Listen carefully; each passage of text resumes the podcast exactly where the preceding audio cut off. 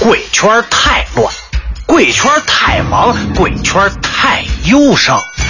贵圈有时候很复杂，贵圈很光鲜，贵圈有时候也很简单，很寂寞。贵圈，你听我说。贵圈我来说，大家好，我是大拿吕伟。今天我来分享的是暑期观影首播观赏热点推荐。今天开始呢，有一件重要的事和你分享。我坚持了三年，一直期待的系列电影《小时代》终于正式收官了。来自郭敬明自编自导的首部系列电影，在三年之久的关注和争议声中，终于迎来他最后一部收官之作《灵魂尽头》的到来。首天排片，我们来看到各大影院的实际场次都超过了十五场，显然这个成绩已经显而易见的表达了《小时代》的关注度。更何况，这个电影背后的是非常执着的观众群和喜欢的粉丝群。尽管作为导演，也是原作者本人的郭敬明。他并不承认自己的作品是粉丝电影，他更直言，专门针对粉丝的电影是不太会成功的。呃，你一直在感谢这些个关心你的作品的人，但是我要提一个比较专业的话题，就是说，那你这个电影算不算是粉丝电影？就当下的就是各种类型电影出现在这个电影市场里边，你是不是觉得粉丝电影也是能够在商业上或者说在艺术上能够获得成功的？嗯，其实如果是专门针对粉丝看的电影，其实不太会成功，因为以前都会有很多很多类似这样的项目或者有这样的案例。那其实很多时候。一个电影的成功，除了你要让粉丝满意，更多的还是你要让更多的普通的百姓去满意。因为，比如说像我的书的销量可能就是一两百万册，那哪怕是这些人全部去看电影，可能也就一两百万的观众。但是电影像比如说《小时代》五亿左右的这样的一个票房，它是需要两千万以上人次去去观影的。所以说，其实你很难说。你你如果只是靠那一两百万个读者粉丝去去疯狂的买票，那很难达到两两千万个人次，包括其他的粉丝，可能比如说这个演员有一百万死忠的愿意去买，那个还有一百万的，但是你永远都不会说是只是拍给粉丝去看，更多更多的呃票房成绩其实真的都是普通的观众，他们不会狂热的去追逐某一部呃某一个明星或者某一个导演，但是他们会。呃，因为比如说，哎，身边的朋友在看，然后在讨论，那我也想要去看一下，或者我看完第一部，我觉得哎也挺有意思的，那我继续去看第二部。所以它其实是一个，我觉得电影是一个更大众的一个门类。那当它达到了一个很高的票房量级了之后，它就很难再定义为是一个粉丝电影了。嗯嗯。而面对即将看到的新一轮票房或者口碑的结果，郭敬明的内心还是愿意做到导演，亦或者是原本的起步职业作家。这两个选择，他究竟有自己怎样打算呢？那终于这么长时间，三年了吧？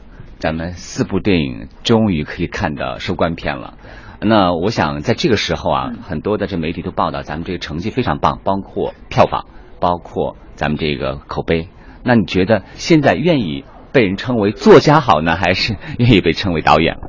呃，其实都会很喜欢这两个行业，因为最早我也写书，因为已经写了十年了，这会一直去坚持，因为本身写作是我从小到大一直到现在都非常喜欢的一个工作。导演是从这几年开始做的，三年，然后从一个什么都不懂的一个新人，然后慢慢到现在有一点点呃摸清楚门道，然后渐渐去尝试更多的东西。两个不同的行业有各自不同的魅力，那其实都很都很吸引我。我。愿意去接下来在这个两个领域都给观众和读者带来更多新的作品。对我可以这么说，自己喜欢《小时代》的理由，尽管之前很多身边的同事和朋友不太理解，就是一个理由而已。虽然讲的是大时代下的尔虞我诈，青年人的一些情感纠葛，似乎很不正能量，其实恰恰是通过现实版直接而不隐藏的表达，才彰显了青春就是这么简单、残酷、不留情面的直面。这样的青春虽然看起来有那么点黑色，但是它是痛的令人难以忘怀，并且永留心间的。同样，青春也是可以纯情的，带着绿色的感觉。这点在我看完了何炅导演的首部电影《栀子花开》所得到的一个答案。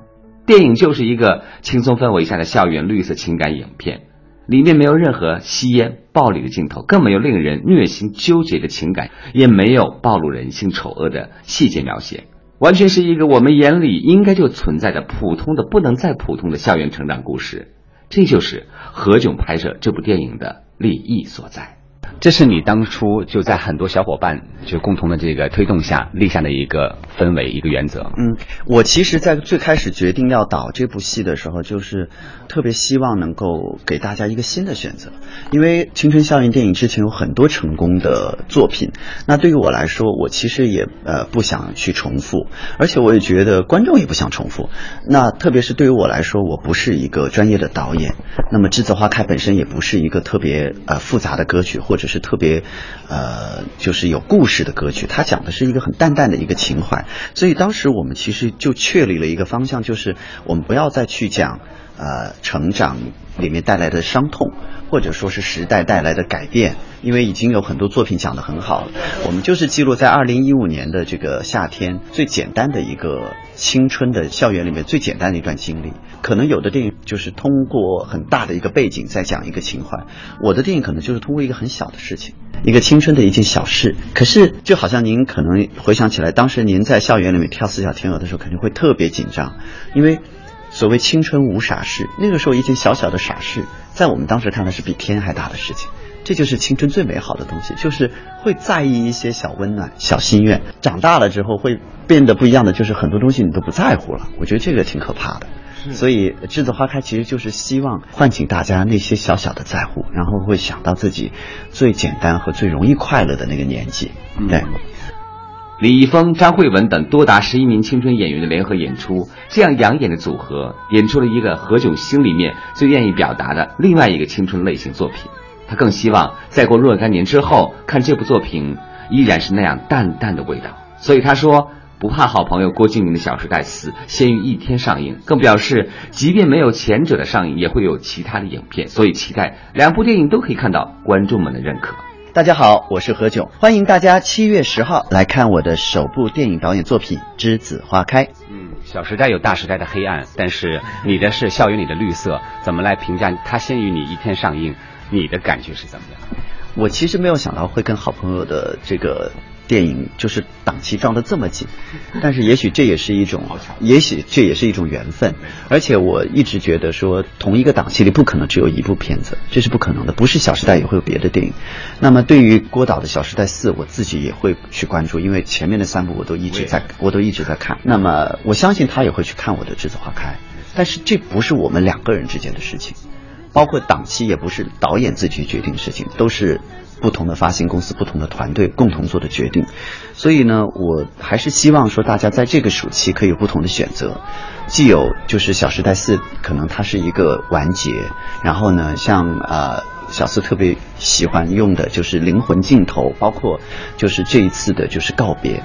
那栀子花开，我觉得可能是另外一种新的开始和新的一种绿色的一种淡淡的一个和风。那也许会让大家另外一种感觉。这也是我之所以会拍栀子花开的感觉，就是提供一种新的可能、新的选择。谢谢，好，谢谢，谢谢。我看好两部作品的分庭抗礼，关键是要在这个毕业季带给青春的你们不一样的影视观赏之旅。一首张惠妹的灵魂镜头送给各位。以上就是我今天要说的，谢谢。